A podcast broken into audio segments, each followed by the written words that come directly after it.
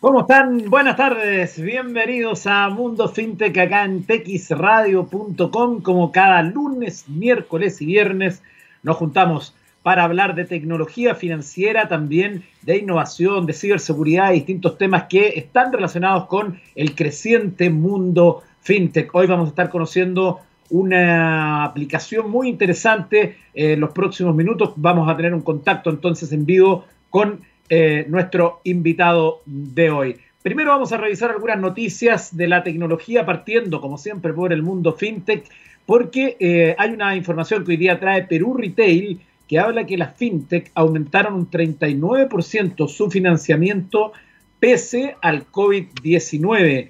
Eh, para la fintech fue clave aumentar su deuda hasta 49.5 millones a junio, según panorama del ecosistema fintech elaborado por el Centro de Emprendimiento e Innovación de la Universidad del Pacífico y Equifax. Entonces aquí se señala en esta nota que el sector de las fintech se ha consolidado y despegado los últimos años debido a su eh, apalancamiento en créditos comerciales y microempresas. A junio de 2020 estaba esta deuda que yo les señalaba, Em, y también se señala en su permanente investigación del mundo fintech, Equifax ha notado que estas tienen un buen desempeño para financiarse. El 40% tarda menos de un año en obtener un crédito en el sistema financiero desde su inicio de actividades. Toda la deuda se destina a activos y capital de trabajo, indicó Sergio Soto, gerente de marketing de Equifax, durante la presentación del informe en el Lima FinTech Forum 2020 del 61% de las 151 fintechs que hay en Perú se concentra en los rubros de pagos, préstamos y casas de cambio, mientras que si analizamos por nivel de endeudamiento, el rubro de las TechFin lidera eh, acumulando la deuda de 22,3 millones en créditos, el triple que el segundo rubro, que es puntaje crediticio, luego préstamos, casas de cambios y pagos. Información entonces que hasta hoy en Perú Retail. También queremos destacar otra información que está hoy en Infobae y que destaca que la fintech Nubank tiene a Colombia en la mira para la expansión en América Latina.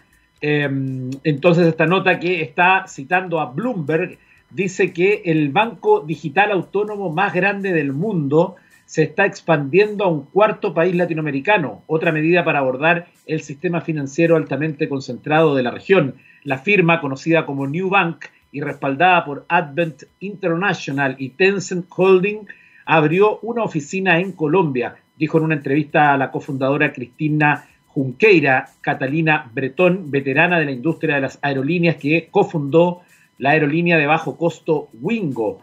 Fue contratada para supervisar la empresa que comenzará con unas 20 personas y podría expandirse hasta 300. Mire usted, el sistema de banca comercial de Colombia está dominado por un grupo de empresas propiedad del grupo aval de multimillonario Luis Carlos Sarmiento, Banco Bancolombia SA con sede en Medellín y Banco da Vivienda SA. Cinco bancos poseen cerca del 80% de los activos totales de la industria. Queremos estar en países donde los clientes viven las experiencias más difíciles y pagan márgenes más altos, dijo Junqueira en una entrevista por video y agregó que los países latinoamericanos más poblados como Perú y Ecuador podrían ser los próximos objetivos, valorada en 10,4 millones de dólares en una recaudación de fondos de 2019. Nubank, con sede en Sao Paulo, tiene alrededor de 30 millones de clientes más que los 26.8 millones de clientes activos que Banco Santander tenía en Brasil en junio y comenzó a expandirse fuera de su país de origen el año pasado. La FinTech abrió una oficina en Argentina en el año 2019 y en marzo hizo el lanzamiento de una tarjeta de crédito en México, el mismo producto que utilizará para iniciar su negocio en Colombia. Tiene aproximadamente 150 empleados en México y 30.000 clientes su expansión en Colombia comparte un lazo personal con las otras, con otro de los fundadores de la firma, David Vélez. Nació el 82 en Medellín. Vélez dejó el país con su familia cuando tenía nueve años, alejándose de la violencia que asolaba la región, dijo en un comunicado, y vive en Brasil desde el 2012. Solo cerca del 20% de los pagos en el país se realizan a través de tarjeta y la mayoría proviene de residentes de altos ingresos. Ahí hay un tema muy relevante también a la hora de ver el tamaño y cuánto pueden crecer las fintech que cada día se habla más de ella. La fintech también ha comenzado a expandirse mediante fusiones. A principios de este mes, Nubank compró EasyInvest, un corredor digital brasileño con 1,5 millones de clientes y más de 23 mil millones de reales bajo custodia.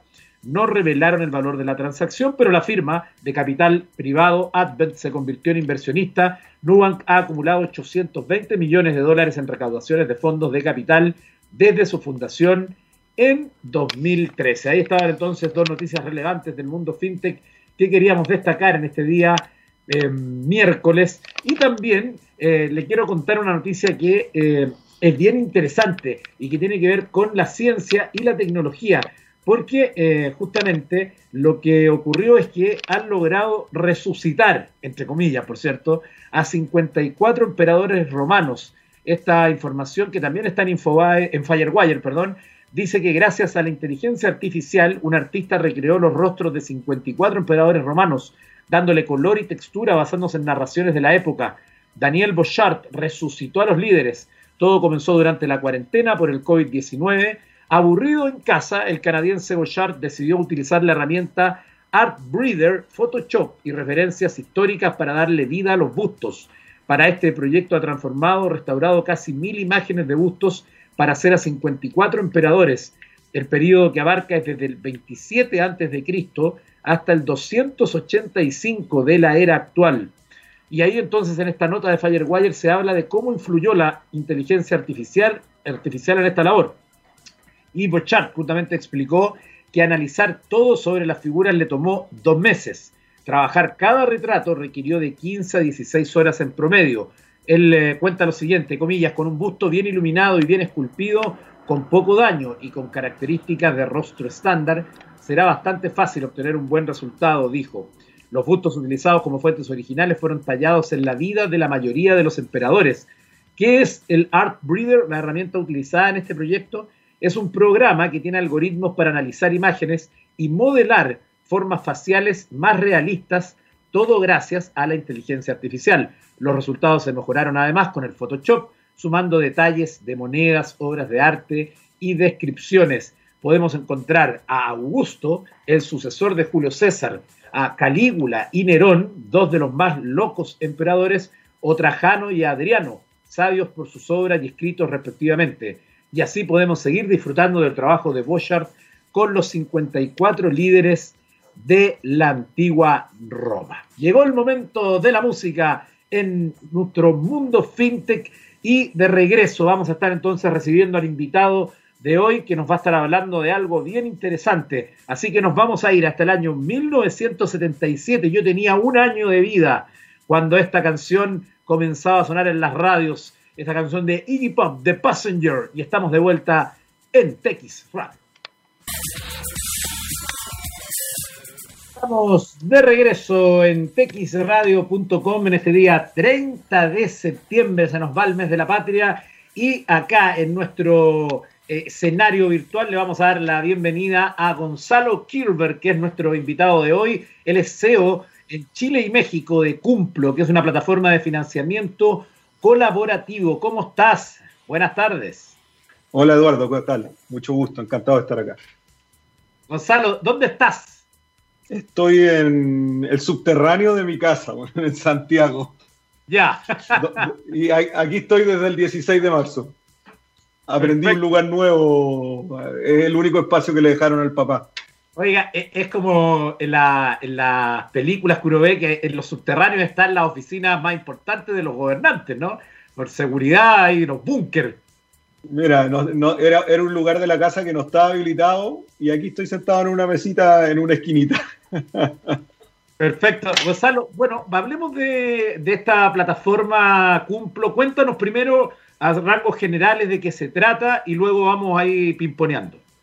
Sí, seguro. Eh, bueno, Cumplo, nosotros somos los con más experiencia, por no decir los más viejos, de la historia de, de, FinTech en Chile. Partimos a fines del 2011, la plataforma salió al aire el 2012 Y, todo nació con, con, un sueño que se inspiró en lo que estaba pasando en ese minuto en Estados Unidos, que estaba recién empezando a pasar, que era eh, con la tecnología actual y con Internet, no hace ningún sentido los costos que hoy día tiene la intermediación financiera. Si tú lo piensas, es muy simple. Tú, tú como dueño de una empresa o emprendedor, eh, algo ahorras y eso que ahorras lo metes a un banco que en promedio paga un 3% anual. 3, 4, 5% si te fue bien. Y por otra parte, te das vuelta, te pones el polar de la empresa y vas a pedir plata porque necesitas comprar una segunda máquina y esos 3% se volvió 35, todo incluido. Entonces, uno dice, ok, hay, hay una diferencia entre 5 y 35, hay, aquí hay un espacio enorme para reducir esa brecha y hacer que la gente que ahorra reciba una mejor tasa de interés y la gente que se endeuda pague un costo más, más justo. Así nace Cumple como una plataforma con el objetivo de juntar gente que tenía plata para ahorrar y personas o empresas que necesitaban plata para crecer. Mucha agua bajo el puente, mucha, mucha agua bajo el puente. Partimos con la PDI, con toda la industria financiera en contra, que estábamos haciendo las del bandido, que en Chile no se podía, pero finalmente eso pasa, como toda nueva industria. Y ocho años después, hoy día somos la plataforma de Marketplace Lending, así se llama en inglés hoy día a esta altura, que es en el fondo créditos a través de, de, un mercado eh, que estamos enfocados en créditos a empresas en crecimiento, financiados por desde personas naturales como tú o como yo hasta fondos de pensión. Y hoy día somos los líderes en América Latina, los más grandes en Chile, los más grandes en México, Estábamos abriendo oficinas en Texas antes de la pandemia y, aquí ahí estamos porque las visas quedaron congeladas con, como dicen los amigos ah. mexicanos, porque el señor Trump de, tiene medio apretado los procesos de visas de trabajo, pero ya vamos a estar en Estados Unidos también. Y, y, muy contentos porque estamos creciendo en este sueño de tener un sistema financiero más justo en América Latina. Perfecto. ¿Por qué invertir en Cumplo? Porque en el fondo eh, hoy las alternativas de inversión son varias, sobre todo en este tipo de financiamientos como colectivos, ¿no? Eh, tú seguramente tienes la respuesta de quién es el público objetivo. Tú igual decías que puede ser cualquier persona, incluso fondos de pensiones, pero me imagino que igualmente ya tienen una cierta eh, conocimiento de quiénes son justamente los inversores o qué tipo de personas son y para quién sería una buena idea buscar financiamiento aquí. Mira, es súper buena tu pregunta, porque ah, como todo, como toda idea y emprendimiento, evoluciona en el tiempo. Cuando tú partes, tienes que como demostrarle a todo el mundo que esto funciona. Nadie te cree, unos dicen, ¿quién le va a prestar plata a una pyme? La pyme va a decir, ¿quién me presta plata a mí? Y esto que la tasa. Bueno, pero hoy en día, ¿a qué se dedica Cumplo? Y voy a partir por el final de tu pregunta porque hace más fácil el principio. ¿A quién le presta plata? ¿A quién, quién, se financia a través de la plataforma? Porque nosotros no prestamos dinero, sino que el dinero lo prestan directamente los inversionistas. Eh, empresas que le venden a empresas, es decir, solamente negocio B2B, como se llama, y que, están, y que están creciendo. Por lo tanto, por una razón muy, muy, muy básica. ¿Cuál es el principal drama de la pyme en América Latina y en Chile, por supuesto? El siguiente. El 90% de sus costos son al costado porque son sueldos, impuestos y los materiales que compran nadie les da crédito. Por lo tanto, es todo al costado. Después las cosas pasan por un proceso productivo que puede demorar desde un par de horas hasta un mes. Promedio es más o menos 15, 20 días, un, promedio, un proceso productivo en Chile. Y después de eso los venden. Y si pensamos que todos, los, todos sus clientes cumplen la ley de pago oportuno, le pagan 30 días después que sabemos que eso tampoco es cierto. Por lo tanto, esos 30 pueden ser 60, 90 y 120 Por lo tanto, si tú estás creciendo, la presión sobre la caja es brutal. Entonces, entonces tú necesitas plata para comprar materiales, para pagar sueldos, para poder vender y te van a pagar después. Y si vas al sistema eh, financiero tradicional, te dicen, bueno, pero ¿cuáles son sus activos? ¿Es usted dueño del galpón? No, soy un emprendedor. Bueno, ¿y la casa es propia? No, la estoy pagando a 50 años.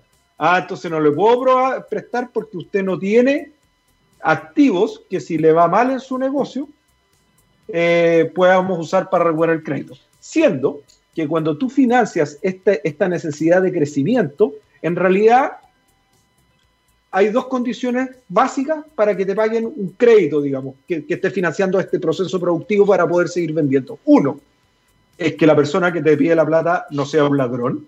Estoy sobresimplificando para que se entienda. Y dos, que los clientes a los que les venden tengan plata para pagarle después el producto. Si esas dos cosas pasan, lo más probable es que si tú le prestas plata para que produzca, para que venda ese producto, te pague de vuelta. Porque son las dos cosas que necesitan. Entonces, los modelos de riesgo tradicionales en este segmento, que es el más potente, que es, el emprendimiento, la pyme, cuando está creciendo, no saben analizarlo. Ahí está A eso nos dedicamos. Y cubrimos todas sus necesidades de financiamiento en ese aspecto. ¿Quién invierte, como decías tú? Tú decías, ¿quién es adecuado que invierta? De verdad, un 70% de nuestros inversionistas, y esto es súper consistente en Chile y en México, son personas naturales. En general tiende a ser gente más joven, por el sentido que se sienten más cómodos invirtiendo a través de, sin, contacto físico, digamos, a través de una plataforma. Pero hoy día ya eh, tenemos personas naturales, personas de alto patrimonio, tenemos la mayoría de las family offices o eh, inversiones privadas de, altos, altos patrimonios y de verdad tenemos fondos de inversión pública donde tienen participación importante la AFP. De hecho, en este minuto estamos levantando un fondo en conjunto con Moneda, eh, eh, eh, que es una AGF muy grande en Chile, estamos levantando un fondo de 200 millones de dólares, expandible a 500 millones de dólares para financiar pymes de grandes, de grandes proveedoras de grandes empresas en Chile. Entonces, hoy día, para que tú tengas una idea, a través de la plataforma se han financiado más de 700 millones de dólares a través de más de 20 mil créditos. Y el default ha sido solamente un 0,9%. Entonces, ¿Quién puede invertir en esto? Cualquier persona. ¿Cuál es la clave del éxito para invertir? Diversificar. Porque si yo te digo que hay, yo te si tú vas al banco e inviertes, recibes un retorno entre el 3 y el 5% anual y que el retorno promedio de la plataforma es un 11%, tú me decís, fantástico, ¿dónde pongo la plata? Aquí. Pero si tú inviertes justo en esa pyme que finalmente no pagó, tu retorno va a ser cero, 0,0, te va a ir sin ni uno para la casa. Entonces, la manera para que eso funcione es que tú no le prestas toda tu platita a una sola pyme, lo diversificas en 100 pymes. De esa manera que si esa se cae, tu retorno en vez de ser el 11 va a ser el 10, por decir una tontera. Pero va a seguir siendo muy importante. Entonces, ¿por qué tiene que ser, eh, por, qué por qué tenemos nosotros como cumple una ventaja? Porque hay, las economías de escala importan. Así como todo el mundo está en Facebook y después todo el mundo se pasó a Instagram porque tú quieres estar en la plataforma donde están todos. Estar en la plataforma donde están todos tiene un beneficio a la hora de prestar plata. Entre más pymes pidan plata prestada, mayores posibilidades de diversificar tengo. Entre más inversionistas están prestando plata, más pymes vienen a pedir, porque para la pyme la básico es la velocidad. Si hoy una plataforma que está recién partiendo y me dice, ok, a través de esta plataforma vas a poder pedir plata, pero creemos que te vamos a poder juntar la plata en un mes, a eso no le sirve a la pyme. La pyme necesita la plata hoy día para pagar sus impuestos, para pagar sus sueldos. Entonces, a más grande, recibo la plata más rápido, hay más pyme, puedo diversificar y se provoca un círculo virtuoso muy potente. Entonces, y además que los algoritmos de riesgo van aprendiendo. Es distinto cuando tú ya has procesado, no sé, eh, 600.000 facturas, 700.000 facturas, 20.000 créditos, que cuando tú estás con dos o tres créditos. Obviamente la, la, inteligencia, el algoritmo de riesgo, que el que le permite a una pyme solicitar dinero a través de la plataforma va mejorando con el tiempo. Perfecto. Eh, tú mencionabas este retorno más atractivo que otras herramientas de inversión, pero para alguien que no sabe, que es, por ejemplo, está conociendo por primera vez esta plataforma y dice, oye, qué interesante, me gustaría la platita que tengo acá, probar, pero yo no sé invertir. Eh, ¿qué, ¿hay algún tipo de asesoría o algo como para orientar a las personas que no han hecho nunca esta inversión? Sí, lo que tú dices es bien, es bien relevante. Eh, más del 50% de los nuevos inversionistas mensualmente en la plataforma piden un contacto adicional. Normalmente hoy día lo que más le acomoda es WhatsApp. Se puede hablar por chat, por WhatsApp, por teléfono, por mail, decir, sí, sí existen todas esas herramientas, obviamente. Pero lo más importante que yo te recomendaría, Eduardo, más que no saquís toda tu platita. Esa es otra de las gracias de, estas plataformas, que con 100 mil pesos puedes partir. Entonces, ok, si tú tienes un ahorro, no, pues no arriesgues tu ahorro. Invierte 100 luquitas, ve lo que pasa, da dos vueltas. Son en general créditos de muy corto plazo. Son, el plazo promedio de los créditos está como en 45 días. Por lo tanto, en 45 días vas a tener resultados y, y, puedes, y si tienes un millón de pesos, diversifícalo en 10 créditos, 100 mil pesos cada uno. Entonces te permite ir probando de poco, con poco riesgo, con un riesgo que tú estás dispuesto a asumir. Perfecto. ¿Cuáles son algunas de las empresas que tienen ustedes ahí con las que están trabajando? Porque yo estaba mirando en la página web cumplo.cl, por cierto, ahí pueden encontrar la información, que hay mucha diversidad y además hay empresas muy grandes como otras que se ven son más pequeñas. Mira, la verdad, la, la, verdad, las empresas son todas. Es decir, para que tú tengas, eh, Cumplo está conectado a más de 700 pagadores en Chile, porque los créditos tienen una persona que los solicita y además la mayoría de los créditos, esa empresa que solicita el crédito deja las facturas de venta de sus productos de respaldo. Por lo tanto, tiene dos maneras de ser cobrado ese crédito directamente al, que le va a pagar la factura a, este, a tu cliente o por la misma pyme. Por lo tanto, hoy día estamos conectados con 600, 700 pagadores que son los más grandes de Chile y, por ende cubrimos como el 90% de la economía. Y, y, pymes, chicas, hay de todo. Otra cosa que es súper relevante respecto de esto, de cómo elegir, de quiénes son los clientes, una cosa que, que en Chile yo creo que tenemos una deuda, y ojalá gastemos algún tiempo en esto para ver qué como país tenemos que hacer un poquito distinto, es que solamente existe la historia de los malos en Chile. Y además es media mala, del DICOM, famoso. Sí, todos sabemos quién se porta mal, además titular del diario, a veces no porque sea una mala, una mala empresa o una mala persona, no siempre los negocios salen bien, es parte, es parte de la vida empresarial, que a veces te resulte algo y a veces no, a veces un, edificio se derrumba, etc. Pero tenemos cero historial positivo. Por lo tanto, cuando tú eres una pequeña empresa, lo que te va a pasar es que tú vas a ir a una institución financiera y van a decir, ya, esta pequeña empresa es, de este rubro, por ejemplo, construcción, y más o menos el 6% de las empresas de construcción no paga sus créditos porque son chiquititas, por lo tanto yo tengo que cobrarle una tasa de interés tal que los buenos paguen por los malos, que es lo mismo que pasa con las tarjetas de crédito de las personas naturales, las tarjetas de las casas comerciales. En cambio, en una plataforma como Cumplo, al ser absolutamente abierta a toda la información, tú como empresa vas construyendo tu historial de pago positivo. Por lo tanto, si tú eres una pyme, vienes a Cumplo, se te permite solicitar plata, la primera vez nadie te conoce. Pero si tú ya llevas 10 créditos pedidos, 9 créditos pagados, siempre a la hora, cada vez se te va bajando la tasa de interés a la que alguien está dispuesto a prestarte. Porque si yo te digo, Eduardo, a tu mejor amigo de la infancia, ¿le prestarías plata? A lo mejor sí, a lo mejor no, no sé quién es tu amigo. Pero supongamos que buena persona tú me decís, sí, a ojos cerrados le presto 100 lucas. Y yo le digo, y Eduardo, ¿tú me prestáis plata a mí 100 lucas? Me decís, pero si no te conozco, llevamos dos minutos conversando, tomémonos un café primero. Bueno, esto es lo mismo, a nivel consolidado. Si una empresa ha demostrado y está públicamente esa información, que lleva solicitada un montón de plata a través de la plataforma y un montón de plata pagada, hay más inversionistas que están dispuestas a pedirle prestarle plata a una tasa menor.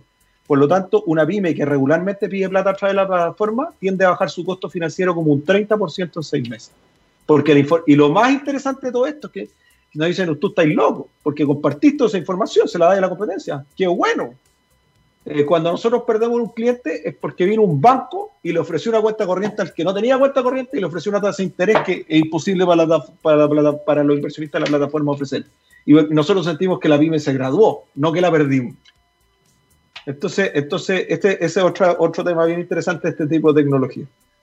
Eh, otra cosa que te quería preguntar, porque estaba mirándolo acá en el, en el, sitio, eh, hay distintos proyectos ¿no? que aparecen en, eh, en, los proyectos de inversión, para decirlo de alguna forma, pero tienen varias descripciones. Me gustaría que nos pudierais explicar tomando el ejemplo que tú quieras de cualquiera de ellas, yo veo que incluso hay del ministerio, de ministerios de gobierno, hay distintas cosas salen distintos valores. Por ejemplo, sale TIR, que es un porcentual, plazo, monto, historial de... Cuéntanos un poco qué información vamos a ver en alguno de estos proyectos.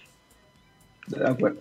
A ver, eh, lo primero, que en esta, en esta base de, de, de transparencia, Lo primero que nosotros informamos es, eh, así como en el, en el teaser, en la llamada inicial, es cuánta plata está pidiendo, quién va a pagar esa plata.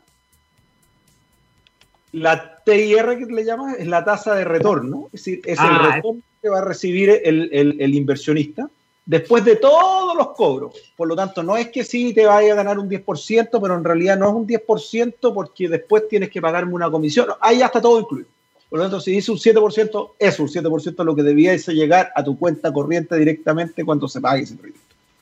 Entonces, la TIR es el, es el retorno. Después viene el plazo de la inversión y después viene la calificación, que es el, eh, es el score cumple. El score cumple lo que te dice, a mayor calificación, menos riesgoso. Por lo tanto, una calificación más alta quiere decir que desde el algoritmo de cumplo dice que es menos riesgoso este crédito versus una calificación más baja, que va entre 0 y 1. Después, si tú te metes al crédito propiamente tal y, ves más información, ahí tú tienes un montón de información. Puedes ver cuántas veces ha pedido plata esa empresa, con facturas de quién ha dejado respaldo, cuántos créditos ha pagado el día, cuántos créditos ha pagado con retraso. Eh, tienes toda la información necesaria para tomar una buena decisión si a ti te parece adecuada a ti esa, ese crédito o no. Porque cada uno de nosotros tiene distintos gustos o preferencias respecto al riesgo. A mí me puede, yo por ejemplo, tú Eduardo vienes del mundo de las telecomunicaciones, entonces puede que esté, seas más afín a invertir en un crédito de una radio que en un crédito de una constructora. Entonces, y así, o al revés, y así sucesivamente. Entonces, entonces la idea es entregar la mayor cantidad de información posible dentro de lo que se puede, sin entrar en dañar a, la empresa respecto a su competencia, eh, para que cada inversionista tome una decisión informada de si invertir o no y cuánto invertir. ¿Cómo anda la relación eh, Santiago-regiones y campo-ciudad, para decirlo de alguna forma? ¿Es mucha la diferencia, mucha la distancia entre los inversores y los proyectos que hay en Santiago y regiones y también a nivel rural, urbano? Mira, eh, lo primero que, que, hay que decir es que en Chile la tasa de interés en general, sin entrar todavía cumplo, a medida que te, que, te vas de la capital hacia regiones empieza a subir y a medida que te vas de las capitales regionales hacia lo rural empieza a subir. Es decir, a un mismo riesgo, alguien, una empresa que vive en Santiago paga una tasa de interés muchísimo más baja que alguien que está en Panguipulli, siendo que a lo mejor es el mismo negocio y lo mismo. Por lo tanto, eso? muy simple, porque el sistema tradicional, el sistema financiero tradicional tiene que ver con sucursales físicas. Entonces, a, lugares más remotos, menos competencia o menos acceso a financiamiento. Y a menor acceso a financiamiento, más financiamiento informal. Y a más informalidad del financiamiento, más te corto el dedo cuando te presto plata. Claro. Así es simple. Entonces, entonces, la necesidad va creciendo en la medida que te vas ruralizando respecto de poder llegar con, una, con un financiamiento más justo que no quiere decir el más barato, sino que tiene que decir adecuado al riesgo que se está asumiendo. Porque hay proyectos riesgosos o no riesgosos para Panguipulli, no porque sea Panguipulli es riesgoso, Claro. Entonces, eso es una cosa. Entonces, por el lado de cumplo, yo diría que esa es la, maravilla de la tecnología. Da lo mismo. Es decir, la distribución de nuestros inversionistas tiene que, más, tiene que ver mucho más que ver con la distribución poblacional de la gente entre 28 eh, y 40 años, que son los los grandes usuarios de la plataforma. No tiene que ver con el lugar, no tiene que ver con que sea región o no. Por lo tanto, sí, hay una concentración en Santiago porque vive más gente de esa edad en Santiago. Sí, claro. Pero no tiene, y, lo lindo es que respecto de, las empresas que piden, de las pymes, eh, tenemos, es, es, equilibrado Santiago y regiones. Porque si bien es cierto, hay más empresas en Santiago que en regiones, hay más necesidad de financiamiento bueno en regiones que en Santiago. Entonces, eso hace que se equilibre al final. Eso es lo lindo de la tecnología, que es como llevar la sucursal a la puerta de la casa de cada uno de nosotros, independiente de donde vivamos. Efectivamente, sin duda, una gran, una gran alternativa. Estamos conversando entonces en este día miércoles 30 de septiembre con Gonzalo Kirberg, el CEO en Chile y México de la plataforma Cumplo. Usted puede encontrar los detalles en cumplo.cl. Vamos a hacer una pausa musical y seguimos hablando del mundo fintech. Nos vamos a ir hasta el año 1988 y ahí nos vamos a encontrar con James Addiction y la canción Mountain Song y estamos de regreso. De vuelta en Mundo FinTech luego de escuchar entonces esa tremenda canción que eh, VH1 la ubicó en el puesto 71 de las listas de las 100 grandes canciones de hard rock de la historia. Vamos a seguir entonces con, conociendo a Cumplo en la voz de Gonzalo Kirber, CEO, en Chile y México de la plataforma y también eh, sería interesante, Gonzalo, poder hablar en, en general en estos últimos minutos también de la, tu mirada sobre el mundo fintech Tú contabas al inicio que eh, ustedes son una de las primeras que partieron en Chile y en el año 2020 parece haber eh, generado una explosión a nivel eh, mundial, se han acelerado muchos de estos procesos. ¿Cómo ves la realidad actual y qué crees tú que es lo que va a ocurrir con la fintech en los próximos años? Mira, yo tengo la suerte además de ser el vicepresidente de la Asociación FinTech. Y, la, verdad que, hasta, eh, que ha sido bien potente esta cuestión, porque hemos trabajado por crear una, industria, de, eh, que más que una industria es potenciar un montón de servicios financieros basados en la tecnología. ¿Qué, es esa cuestión? Porque todos hablan de fintech, fintech, y, a muchos les gusta decir, no, esto es la competencia de los bancos, es mucho más. Es cómo usamos la tecnología para mejorar los servicios financieros. Y como dices tú, ha ido creciendo exponencialmente eh, año tras año y sobre todo los últimos dos años, en la asociación ya somos un montón, ya estamos llegando a los 100 asociados, decir, 100 empresas fintech. Vamos a ser una de las asociaciones gremiales más grandes en cantidad de asociados de Chile. Eh, y lo lindo de esto es que va, que va resolviendo problemas o va dando mejores soluciones a las que hoy día tenemos. Ahora, los desafíos son, son, son importantes porque la, la, la tecnología tiene una cosa que es muy linda que aplana la cancha. Es decir, aquí da lo mismo si estás sentado en Santiago de Chile o en Silicon Valley o en eh, Por lo tanto, aquí no es sin llorar. Pero por otra parte, globaliza la cancha. Y se nota más cuando hacemos las cosas mal o cuando no las hacemos tan bien como otros. Y a mí, de alguna manera, me da un poquito de, pena que el tema fintech empezó a desarrollarse en Chile antes que en el resto de Latinoamérica. Pero hoy día, si tú me preguntas, por ejemplo, Chile estamos súper rezagados versus México. Entonces ya, ya como hub de, fintech de Latinoamérica, yo lo veo muy difícil que repuntemos, porque cuando ya un monstruo como México eh, va adelante, no es mucho lo que podemos ofrecer. Y cuando normalmente lo que ofrece Chile es una institucionalidad sólida, y, y México tiene hace dos años ley fintech y Chile todavía no sabemos si queremos una ley, entonces, ya estamos como tarde en el juego. Entonces, yo creo que es cierto que Chile eh, eh, eh, es extraordinario todo lo que podemos hacer, pero necesitamos un cambio bien potente, diría yo, en la forma de mirar como país la innovación, sobre todo desde el punto de vista de la regulación, porque, porque la, la regulación, es decir, la ley, para hablar en castellano simple, tiene que ver con protegernos a, todos nosotros de las cosas que puedan pasar por una empresa irresponsable. Eso es en general lo que, lo que busca la ley, sobre todo la ley chilena. Pero esa es la mitad de la historia. La otra mitad de la historia es que la ley o la autoridad tiene que ayudar a que se desarrollen industrias. Y ahí hemos sido lentos como país, súper lentos. Porque si nosotros queremos desarrollar de verdad los servicios financieros y así como eh, algún tiempo se usó potencia, eh, servicios financieros de, y queríamos parecernos a Singapur y después se ha usado mucho el logo, el slogan Chile potencia agroalimentaria. ¿Quién no viajó en la TAM en los últimos tres años y escuchó eso cuando venía llegando a Chile para declarar si trajiste chocolate o no? Pero, pero al final eso no es solamente una declaración y un logo que hay que salir a hacer publicidad. También es súper importante tener políticas de Estado que potencien eso. Y yo creo que ahí estamos al debe, eh, súper alto, sobre todo con FinTech. Es decir, yo creo que la innovación requiere que se, que se apoye desde el, desde, el Estado. No, y no necesariamente respecto de plata, porque la Corfo normalmente entrega muchos recursos para partir. Pero no basta con eso, si tiene que haber una política de Estado que ayude a la innovación, que fomente el emprendimiento y, y, y no solamente que vea al lado de los riesgos, que está muy bien verlo. Entonces, entonces eh, es una mezcla como de dulce y salado, dulce y agraz. Creo que, que hemos, hemos explotado, ¿cierto? Pero siento que como país tenemos, podríamos ir a 10 veces la velocidad en esto. Y al final del día, hay una cosa que, que, que, se habla mucho de la inclusión financiera.